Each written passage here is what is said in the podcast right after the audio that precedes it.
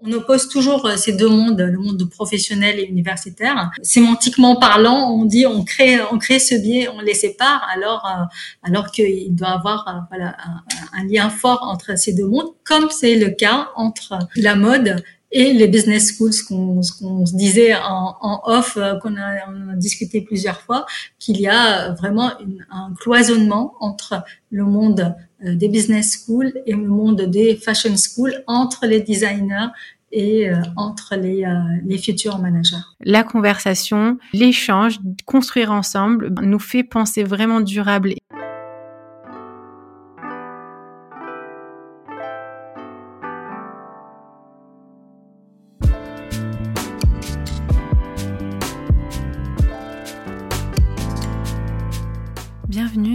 Qu'est-ce que la mode, le podcast qui vous invite dans de multiples discussions autour de cette unique question Qu'est-ce que la mode?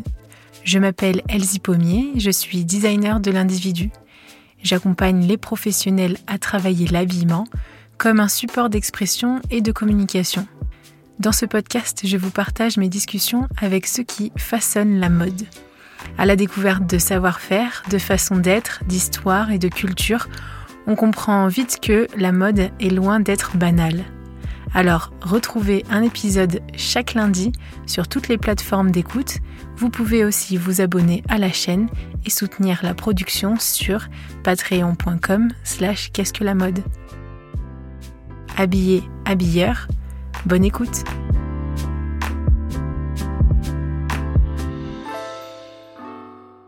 Bienvenue sur Qu'est-ce que la mode Bonjour Iba. Bonjour Elsie. Comment vas-tu? Très bien, très bien. Et toi? Je suis ravie d'être avec toi.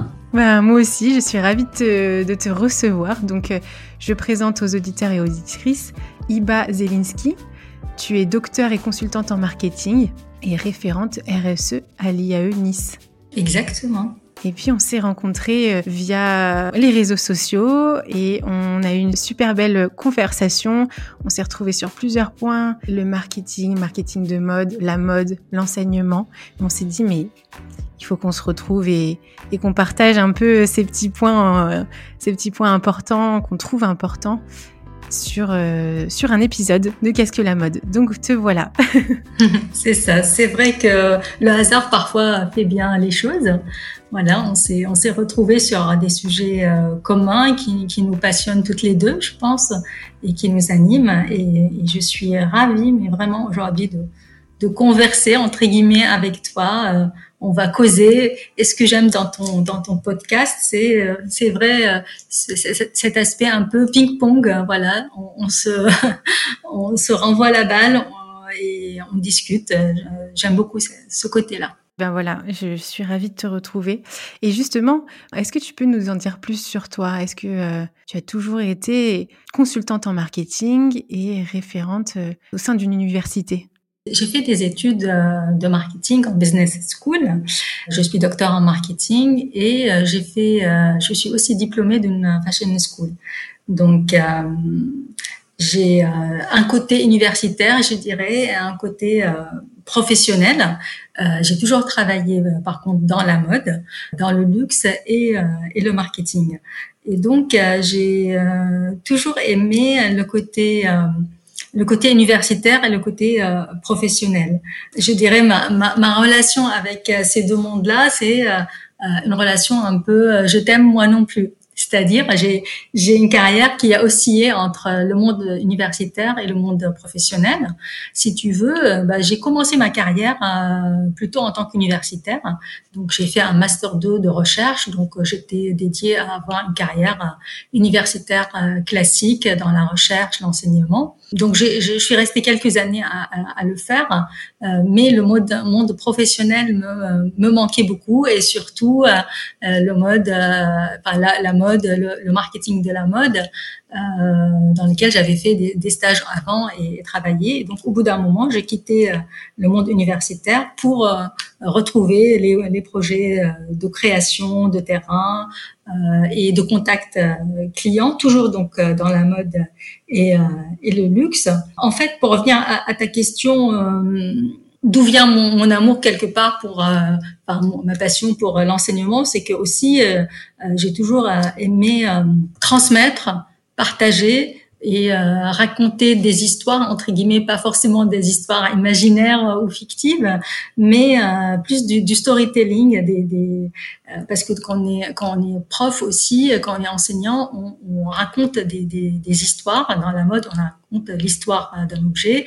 Dans le marketing on raconte l'histoire de la de la marque. Donc c'est c'est de ce côté là où vient ma ma passion pour pour l'enseignement, mais euh, voilà toujours ce côté euh, professionnel qui, euh, qui m'anime. D'ailleurs, qui, qui on oppose toujours ces deux mondes, le monde professionnel et universitaire. et d'ailleurs, c'est presque sémantiquement parlant, on dit on crée, on crée ce biais, on les sépare, alors alors qu'il doit avoir voilà un, un, lien fort entre ces deux mondes, comme c'est le cas entre entre la, la mode et les business schools, ce qu'on se disait en, off, euh, qu'on a, discuté plusieurs fois, qu'il y a vraiment un cloisonnement entre le monde euh, des business schools et le monde des fashion schools, entre les designers et euh, entre les, futurs managers. Toi-même, dans ton double cursus, en fait, tu, disais que tu oscillais entre les métiers de production, de fabrication et les métiers de vente, et ou bien les métiers penseurs, on va dire, et euh, fabricants, comme si c'était deux mondes séparés. Donc toi, tu l'as vécu professionnellement, mais là, tu vois que en fait, euh, dans le milieu de l'éducation, il y a déjà en fait cette scission, euh, ce cloisonnement. Ah, tout à fait, tout à fait. Cette, cette séparation est faite dès le départ, dès le départ entre les managers de, de demain, qui seront dans, dans la mode, donc nos, étudiants, nos diplômés en business school et les, euh, les designers. Et comme moi, j'ai vécu les deux en tant euh, que professionnel, donc euh, dans le design, dans la mode, mais aussi, je le vois dans, dans le monde universitaire, nos, nos étudiants en business school n'ont aucune idée de ce que c'est euh, le travail, je dirais, d'un designer et de ce que c'est vraiment la mode. Alors que il y en a beaucoup qui disent j'aimerais travailler dans la mode, mais en fait, euh, quand tu leur poses la question, ils ils savent pas ce que font les stylistes. Et donc justement, tu disais je suis je, je, suis référente RSE à l'IAE de Nice. effectivement, je m'occupe de la stratégie RSE de l'IAE Nice qui est la business school de l'université Côte d'Azur. Et euh, bah, j'ai mis en place, je mets en place des projets RSE. Cette année, on a euh, mis en place euh, le premier euh, Sustainable Month for Sustainable Fashion, qui est une série de, quatre webinaires sur les alternatives de mode durable et éthique. Et ceci, on l'a fait après une campagne de, communication sur les effets négatifs de la fast fashion euh, sur l'environnement, sur la justice sociale, etc. Et euh, qui a été menée donc en coachant un groupe d'étudiants en master 2 euh, communication.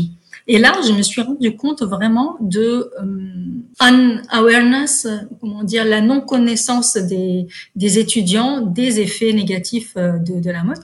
Les, les, les étudiants en business school, comme tous les jeunes, sont très très fans de la fast fashion et ne se rendent pas compte des, euh, de tous les effets euh, néfastes que, euh, que ça engendre. Et effectivement, cette campagne de communication a été très, très fructueuse et a contribué à éveiller un tout petit peu, à notre niveau, un peu les, les, consciences collectives au niveau des, des universités, de, des, étudiants. Et on espère la, renouveler à la rentrée avec d'autres, projets d'une ampleur d'une ampleur euh, différente. Et euh, effectivement, dans, euh, dans l'école à, l'IAE Nice, on, on, travaille sur des labels RSE. Par exemple, j'ai obtenu depuis quelques années le label des Nations Unies Global Compact, mais aussi Fair Trade School. donc voilà, l'IAE à l'IAE Nice a le premier, on a le premier label en France Fair Trade School, et donc on sensibilise les étudiants à ces euh, sujets-là, et notamment donc dans la mode avec euh, justement le travail. On sait combien dans la mode les, la justice sociale et les conditions de, de travail des salariés sont sont mauvaises. Donc, euh, je suis fière, hein, franchement, de, d'éveiller les consciences des, étudiants, la future génération sur ces sur ces sujets-là. Mais là, tu éveilles sur les consciences, mais sur deux éléments. C'est-à-dire que, comme on le disait tout à l'heure, qu'il y a une division un peu entre, une séparation entre les métiers qui, qui fabriquent, qui font, et puis les métiers qui vont vendre. Euh, donc là, tu, tu viens les, les interpeller aussi sur mais c'est quoi de quoi tu vas parler en fait? De, ce produit il a été fait par quelqu'un il a il a un savoir-faire il porte c'est un artisanat peut-être ou euh, voilà il y a il y a des techniques il y a la beauté du geste et tout ça.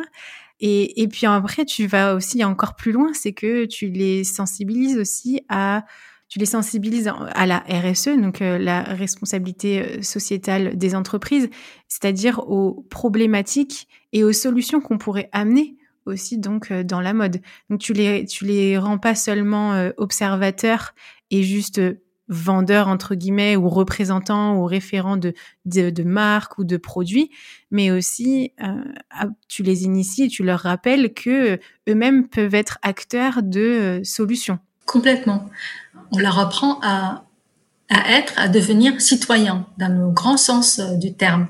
Parce qu'un manager, avant tout, avant, on apprenait à nos étudiants à business school, comme tu dis, à vendre, à appliquer des stratégies, à euh, être euh, là pour développer le marché. Et on continue à le faire parce que économiquement parlant, il faut.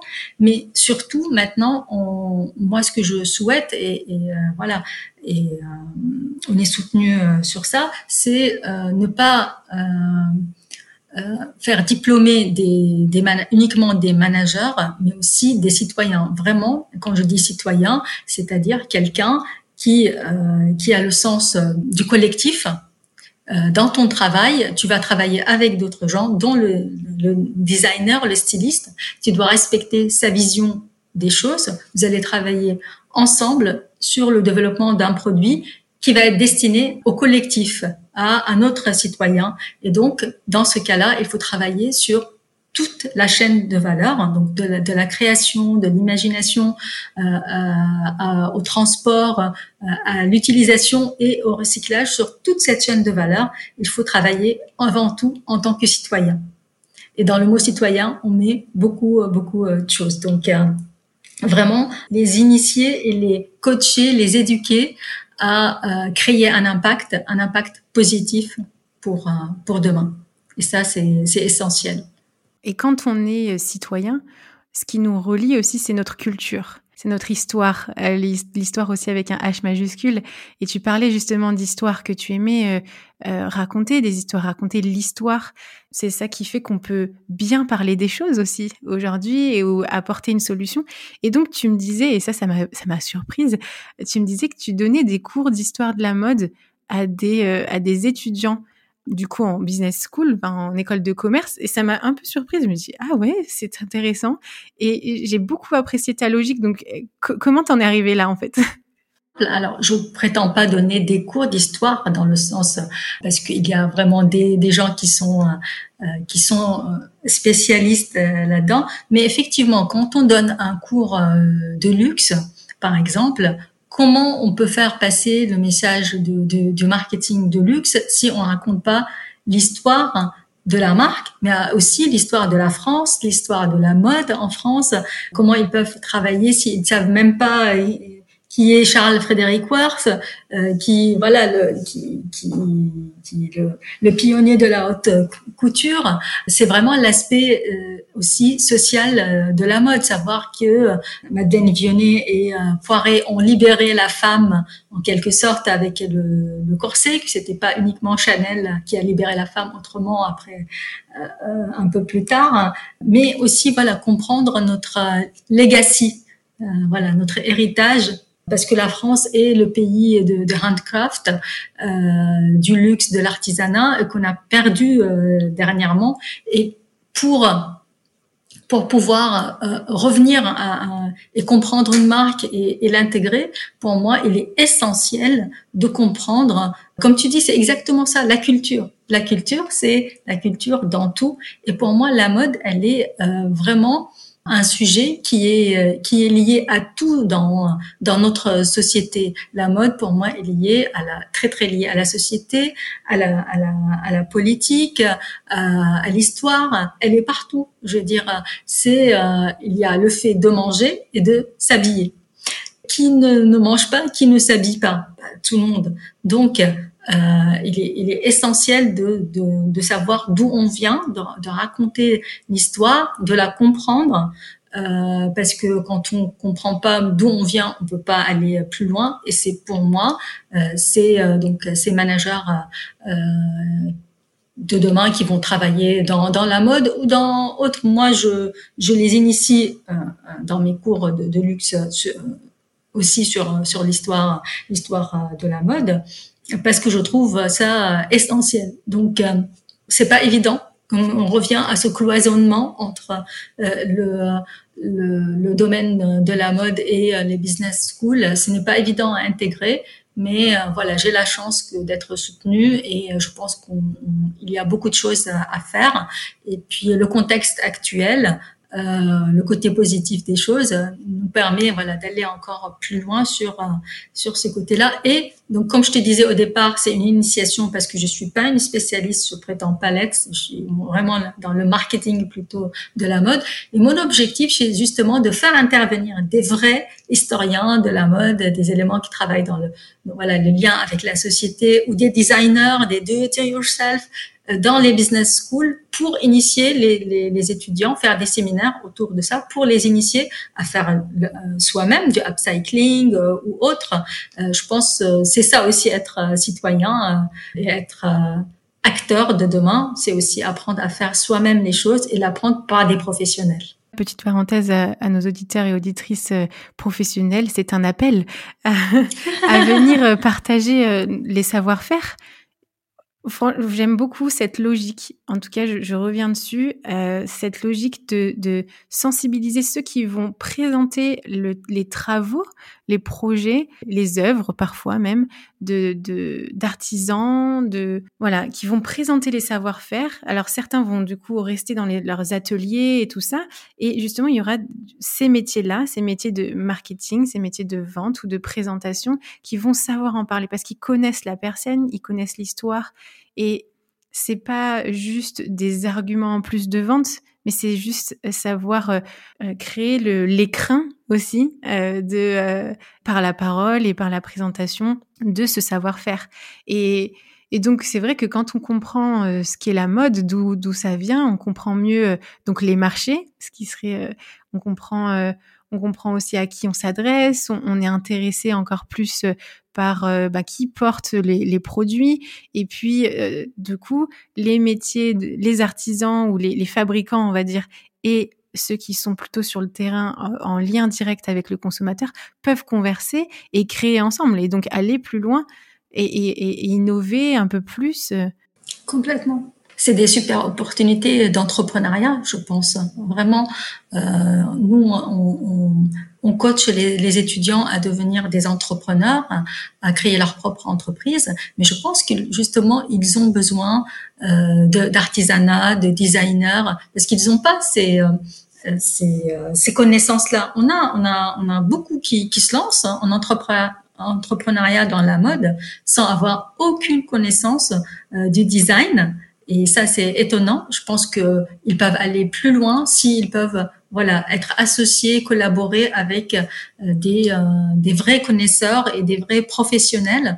Je pense qu'ensemble, et que arrêtons avec ce cloisonnement, on est dans une société vraiment qui aime bien ce terme. Je parlais au début du cloisonnement un peu côté professionnel et universitaire, parce que c'est vrai, Côté universitaire, on fait, euh, on fait le master recherche, on fait un doctorat et en fait, on continue à être dans un milieu universitaire euh, très euh, académique, etc. Puis là, le monde professionnel. Et il n'y a pas trop de passerelle entre les deux. Moi, j'ai toujours lutté euh, et aimer ces deux côtés-là. C'est, je ne peux pas envisager l'un sans l'autre. Donc, je peux pas. Pour moi, je, c'est inenvisageable de faire une carrière uniquement universitaire. Euh, j'aime transmettre et j'aime ce contact avec les étudiants. D'ailleurs, c'est très très enrichissant euh, parce que c'est un enrichissement mutuel. Les, étudiants aussi nous enrichissent tous les jours par, par leurs propres connaissances et, et leurs expériences, mais aussi il y a le côté professionnel. Donc, pour revenir à ce qu'on disait, le cloisonnement, il est déjà dans le côté universitaire, professionnel, qui pour moi ne sont pas antinomiques, mais il y a aussi ce cloisonnement entre les euh, fashion school, business school, les designers et les euh, managers, où quand ils, ils, vont se rejoindre dans le monde professionnel, il y a parfois une incompréhension totale. Euh, les stylistes, soyons honnêtes et disons-le, ils sont souvent pas d'accord sur euh, beaucoup de choses.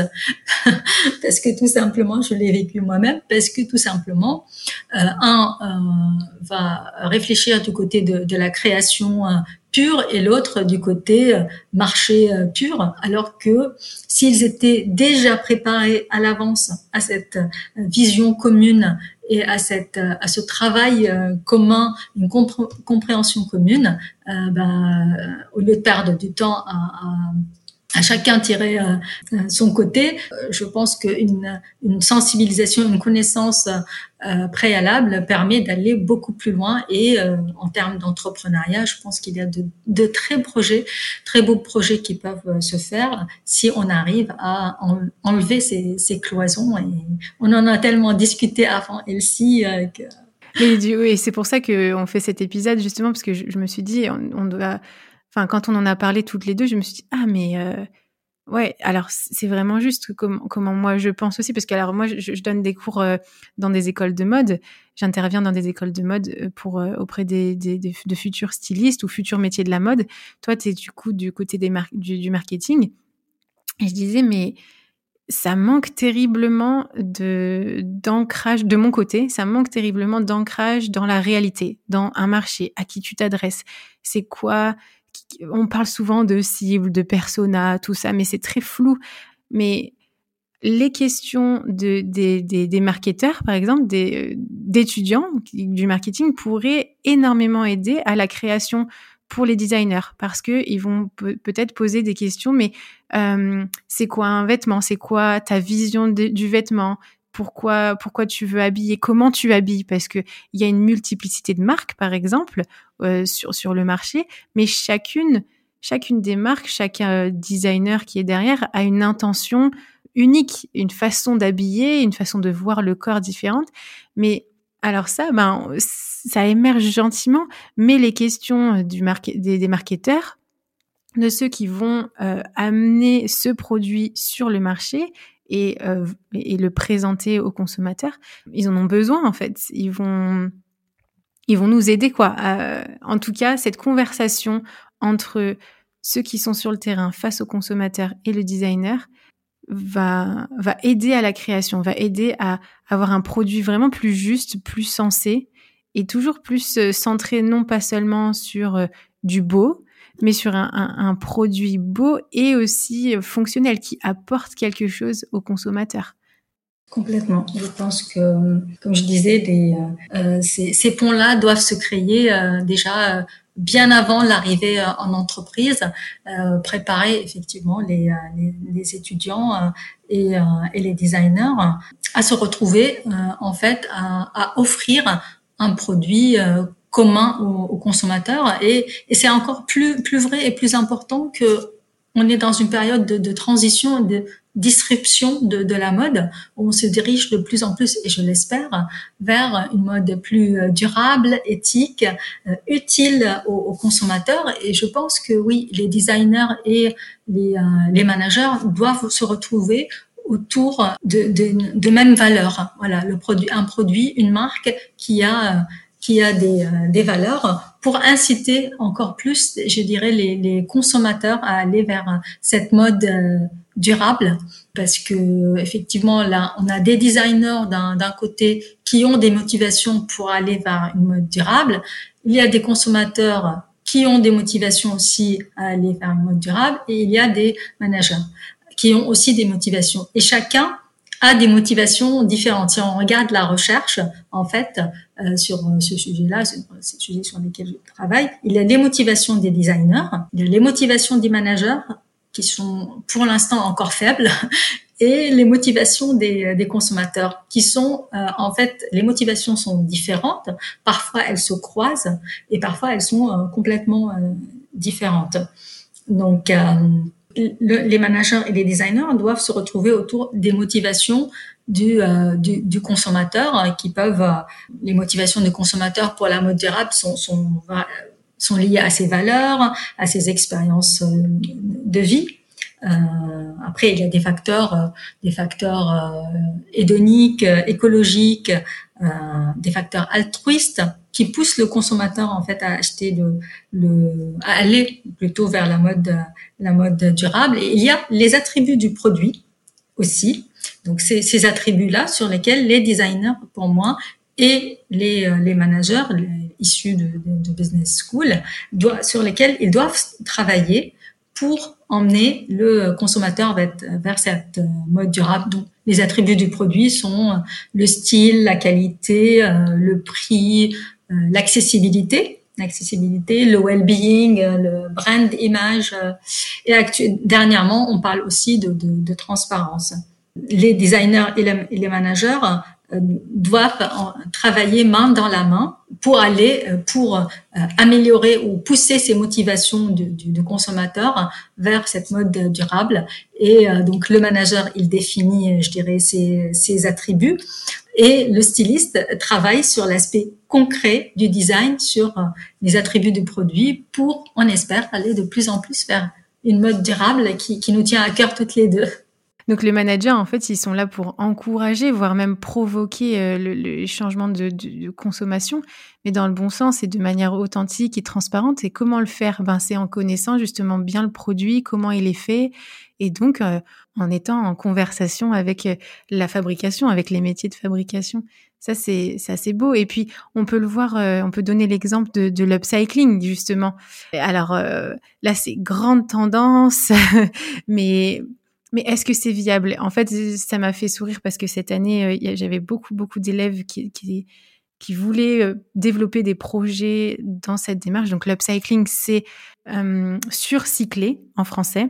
Et donc c'est pas juste recycler, euh, mais c'est juste donner une nouvelle valeur euh, encore plus forte au produit. Par exemple, un, un, des, des, tissus en, stock euh, qui sont laissés un peu à l'abandon, on va les récupérer, on va lui donner une nouvelle valeur et on va les transformer en leur en découpant, en proposant euh, un produit à l'intérieur. Et il y a, y, a, y a, beaucoup, beaucoup de façons d'upcycler. Hein. Donc là, on parle de, de matière, mais à sur toute la chaîne de valeur, on peut euh, upcycler. Donc pour les auditeurs et auditrices, je vous encourage à aller découvrir euh, ce, ce, mouvement. Mais donc c'est une grande tendance. Beaucoup de designers vont, vont dedans. Mais est-ce que c'est viable? Parce qu'on se dit, ah, tout le monde le fait et tout. Mais alors aux élèves, je leur disais, mais économiquement, comment ça va tenir? Parce que c'est une très belle idée, c'est un très beau concept mais on veut que ça dure justement. On veut que ce beau soit hum, soit cultivé, soit développé. Et là, ça manquait terriblement justement de, de connaissances et de vision, de lecture plutôt euh, ben, marketing, connaissance du marché, connaissance du consommateur. Et là, ben Iba, c'est c'est toi qui qui fais ça du côté du marketing. C'est ça qui est drôle. Effectivement, pour revenir à l'upcycling, je vais juste dire que hum, c'est juste un, quelque part un retour aux sources. Alors, du coup, je parle de, moi. Mon, amour de la, de la mode, euh, quelque part, revient à mon enfance. J'ai une relation sentimentale avec la mode parce que ma maman euh, a fait des études de, modélisme. Elle était modéliste. Elle, créait des vêtements. Donc, elle me créait des, euh, très jolies petites robes. Elle était vraiment très douée. Donc, c'est pour ça que j'ai cet attachement et je suis tombée dans la marmite toute petite. Et donc, euh, le upcycling, c'est euh, euh, ma, maman faisait, ma grand-mère aussi faisait de l'upcycling, tout simplement. C'est quand on prenait la chemise de papa, on la transformait en, en, en, robe, en short, ou même mes, mes vêtements qui devenaient trop courtes, ma robe devenait trop courte, bah, ma maman, elle rajoutait quelque chose et elle faisait de, de l'upcycling et ça devenait super, super beau. Euh, donc euh, voilà, c'est c'est pour dire euh, que la mode durable, c'est quelque part une closed loop, une boucle boucle fermée. Et, et dans la mode durable, euh, enfin, j'aime bien la, définir par, euh, au départ, c'est ce qu'on appelle les 5 R, réimagine, reuse euh, et redesign. Donc dans l'upcycling, effectivement, il y a cette notion de re refaire les choses euh, en mettant en, valeur un, nouveau un nouveau produit. Donc l'idée, elle est elle est super, euh, même si elle est, euh, comme on dit, retour aux sources, comme on revient au tailoring, euh, au swapping, etc., euh, thrifting, etc. Donc tout ça, ça fait partie de la mode durable. Mais effectivement, actuellement, est-ce que, comme tu dis, est-ce que ce euh, de point de vue économique, ce business model tient, tient, euh, va tenir euh, longtemps? alors, du coup, je parlais tout à l'heure des, des motivations des consommateurs pour aller vers la mode durable. Ben là, je vais parler plutôt des barrières à la consommation. Parmi les, les barrières à la consommation, il y a parfois ça peut être unfashionable, non stylé. Bon, dans l'upcycling, c'est plutôt euh, ce qu'on voit pour l'instant, c'est fashionable, c'est très bien. Mais la deuxième barrière, c'est le prix. Et actuellement, euh, le prix des produits upcyclés est plutôt cher. Ce qu'on peut comprendre parce que c'est de, de, travail de création, voilà, c'est euh, effectivement et long, la main d'œuvre, euh, les matières, etc. Donc euh, on peut comprendre. Mais pour l'instant, tout le monde ne peut pas acheter des produits upcyclés ou on le fait soi-même, ayant les, les, les, capacités et euh, les talents euh, pour euh, le faire, ou sinon ces produits restent chers, ne s'adressent pas à une grande population, et du coup on, pousse ces consommateurs à continuer à être dans dans dans la fast fashion et autres. Donc donc il y a deux options ou de plus en plus de marques mass market ou middle market va produire de l'upcycling. La, et là, les consommateurs vont se familiariser de plus en plus avec euh, cette, euh, cette tendance, même si j'aime pas ce mot-là, euh, parce que la mode durable ne va pas être une mode entre guillemets pour moi, elle doit être durable, c'est-à-dire dans le temps, et, et, pas juste une mode. Donc il y a cette possibilité-là où on revient quelque part aussi euh, à ce qu'on disait tout à l'heure, c'est initier nos citoyens de plus en plus à, à l'upcycling euh, de soi. Donc quand on les initie, par exemple les étudiants en intégrant un cursus ou des séminaires euh, de do it yourself, d'upcycling, etc., on va les initier. Du coup, ils vont pas utiliser ça tout le temps, euh, pas faire ça tout le temps eux-mêmes, mais ils vont peut-être aller de plus en plus vers une mode upcyclée en achetant un produit, même s'il est cher, ils vont acheter un produit, deux produits et diminuer leur consommation en achetant des articles qui dans un premier temps, sont peut-être un peu plus chers, mais euh, euh différents, euh, élégants, etc. Donc, euh, bah, je pense que le business model de ces jeunes marques qui font de l'upcycling, c'est peut-être aussi faire de l'initiation à faire soi-même. Ça paraît bizarre, ils vont dire que oui, mais c'est pas, c'est pas, on veut garder notre métier. Non, il faut jamais garder ses connaissances pour soi. Moi, je suis quelqu'un voilà, j'aime pas garder mes connaissances pour soi. Et quand on fait de l'enseignement aussi, on garde pas ces connaissances, on les transmet. Donc ces jeunes marques, je pense que leur business model peuvent être basés une partie à faire euh, de la vulgarisation entre guillemets, de l'upcycling. Ça va susciter la curiosité des, des, des, consommateurs et de plus en plus ils vont acheter ces produits-là, pas pour autant aller faire soi-même, parce que les vrais handcraft et les vraies connaissances, le vrai talent, sont chez les, les, créateurs et les designers. Donc je pense il y a cette partie-là et euh, je pense aussi que euh, notre rôle aussi euh, dans les dans les business schools est de faire ce qu'on a dit tout à l'heure, d'initier de plus en plus de jeunes à des méthodes de, au handcraft, voilà, à la fois pour les, les, les emmener à consommer de la mode durable, mais aussi à travailler avec des designers et à devenir des de bons citoyens en tant que consommateur, mieux comprendre, ça permet aussi de, de se détourner du seul et unique euh, apparent euh, élément de choix qui est le prix, en fait. On, réalise euh, une autre nouvelle valeur, une nouvelle valeur, la valeur d'un savoir-faire. Et ça encourage énormément l'artisanat et les, métiers d'art ou d'autres en fait, même savoir coudre. Avant, toutes nos mamans, elles savaient coudre. En à peine une génération, tout s'est perdu et c'est super encourageant parce que ça nous, ça nous fait retrouver, ramener aussi des savoir-faire. Parce qu'il y a beaucoup de choses qui ont disparu. Et, est-ce que c'est aussi un troisième élément qu'on pourrait rajouter à ta liste qui, euh, qui, retient aussi euh, pas seulement l'achat, mais la fabrication? C'est que il y a des savoir-faire qui ont disparu. Il y a des métiers euh, à tisser qui, qui, euh, bah, il y a plus de mécanicien, il y a personne qui sait euh, l'entretenir, la réparer, la, la, mettre en route. Donc c'est très compliqué. Mais même euh, si on a une robe avec le zip qui qui qui va plus, bah parfois avec la fast fashion, changer le zip, bah coûte plus cher qu'acheter une robe. C'est quand même incroyable ça. Donc ça incite pas à réparer quand on parle qu'il faut réparer, etc. Bah c'est très bien, mais tous les gens ne savent pas réparer ils sont, ils ont besoin. Et quand on, confie ça à, un, un professionnel, ben ça coûte, ça coûte cher. Donc c'est pour ça, je pense, l'initiation, ça paraît euh, comme ça un peu, un peu dingue de dire ah bah oui, dans, dans les business schools, on va donner des cours de couture ou de do it yourself. Mais si, si vous voulez de, de vrais, de bons citoyens de, de demain qui vont aller vers la mode durable, il faut exactement ce que tu disais. C'est une, une initiation dans le sens de mesurer l'importance du fait main. Et si ça coûte cher, c'est parce que il y a tout un, toute une connaissance derrière, tout euh, euh, du temps euh, payer la main d'œuvre et qu'un t-shirt qu'on achète 3 euros, c'est que malheureusement on va pas revenir là-dessus, mais voilà, c'est quelqu'un d'autre qui l'a payé. Exactement. Et, c'est la même chose pour la réparation. C'est que tu donnais l'exemple du zip euh, sur une robe.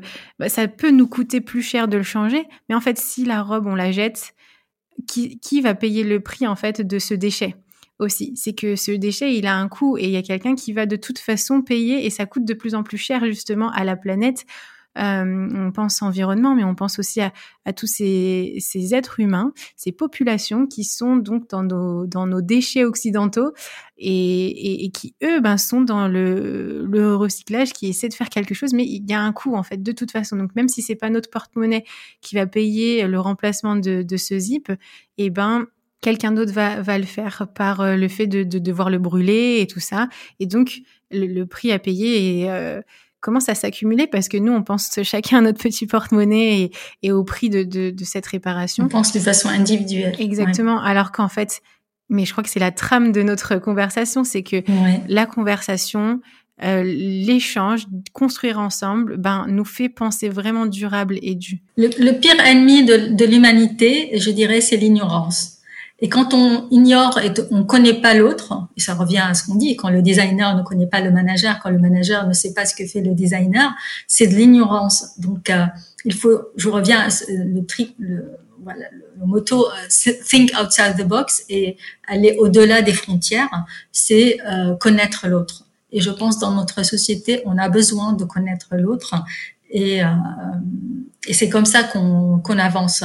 Et voilà apprendre euh, comment euh, un, produit est fabriqué et, l'artisanat, euh, bah là, ça fait réfléchir. Et quand on connaît pas, bah, effectivement, c'est une barrière. On dit non, je veux pas payer ça trop cher. Quand on montre et quand l'étudiant, quand le, le, citoyen voit comment ça se passe et tout le travail humain derrière, bah, il, il comprendra. Euh, les, les, gens sont, sont pas méchants, sont pas bêtes. Je pense que voilà, il suffit de, de le connaître. tout le monde n'est pas euh, concerné de la même manière par par l'environnement. par la justice sociale, mais tout simplement parce que il y a une grande partie de d'ignorance et de non connaissance que, que on va pas culpabiliser ces, gens-là, c'est juste que euh, voilà, tout le monde ne peut pas être au courant de tout. Et euh, je pense voilà le, rôle, à, notre rôle en tant qu'école, en tant que citoyen, le rôle des marques est, euh, est de d'informer aussi, d'informer, mais de la bonne façon, sans culpabiliser, sans faire culpabiliser.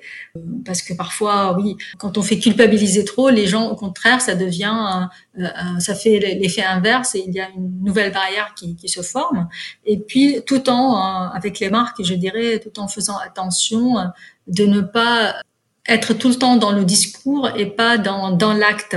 Parce que là aussi, d'après les recherches que je fais sur les, les barrières, il y a une toute nouvelle barrière qui apparaît, qui est le greenwashing. En fait, il y a, euh, il y a, comme j'ai dit tout à l'heure, il y a l'ignorance, le fait de ne pas connaître les méfaits, etc.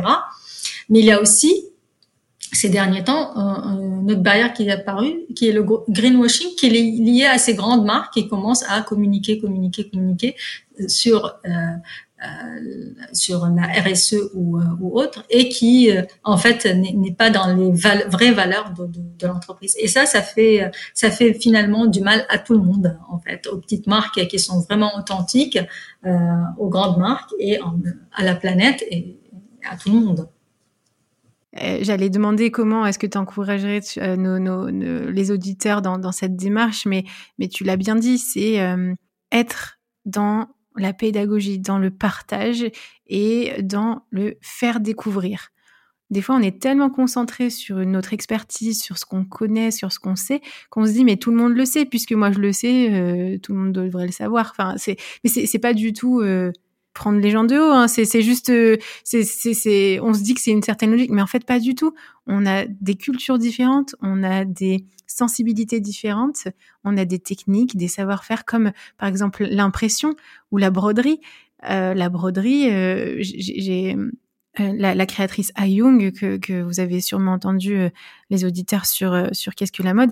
Elle travaille avec des personnes à Madagascar ça n'a rien à voir cette broderie avec euh, la broderie euh, française euh, qu'on a à Bruges ou en Belgique. Enfin, il y a, y a plein de, c'est un mot, la broderie, mais il y a plein de savoir-faire différents. Et en fait, de, de savoir, de discuter, d'échanger, ben ça nous fait créer ensemble, aller plus loin. Et donc, en fait, le greenwashing est inconcevable quand on est dans, dans ça, parce que on se dit c'est tellement beau, on n'a pas, on n'a pas à le survendre. on était dans la surproduction, la surconsommation. Maintenant, on est dans la survente avec ce greenwashing. Et, parce que euh, on sait ce que c'est et on y croit et on on n'a pas à se mentir à soi-même ou à mentir à l'autre pour euh, pour faire acheter. On sait ce que c'est, on sait que c'est beau, on sait que c'est propre, on sait qui l'a fait et on veut juste le partager naturellement en fait. C'est et c'est beau et ça fait du bien en fait de de t'entendre dire ça et de me dire ben cette intention, cette motivation, on peut le faire naître aussi dans ces futurs métiers de la mode, euh, ces managers, ceux qui sont plutôt dans le terrain euh, de la vente et euh, de la valorisation, de la présentation et de la communication, et puis aussi auprès des futurs designers.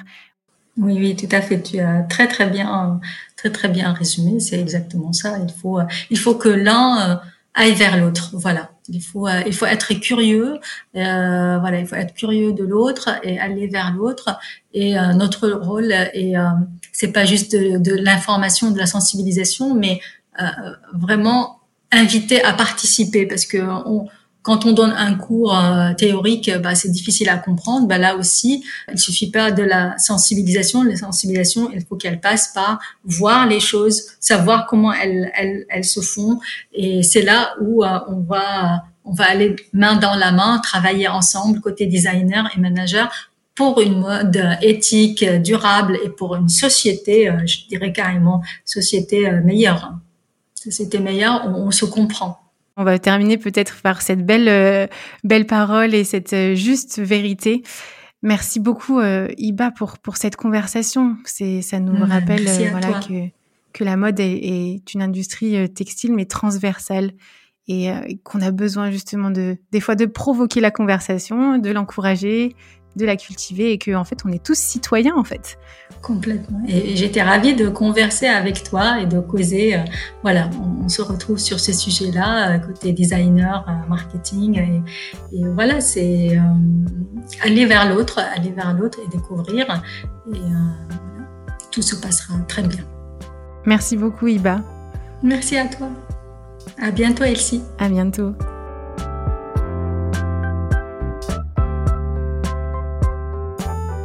Ce podcast vous plaît, parlez-en autour de vous et partagez votre avis signé de quelques étoiles sur Apple Podcast.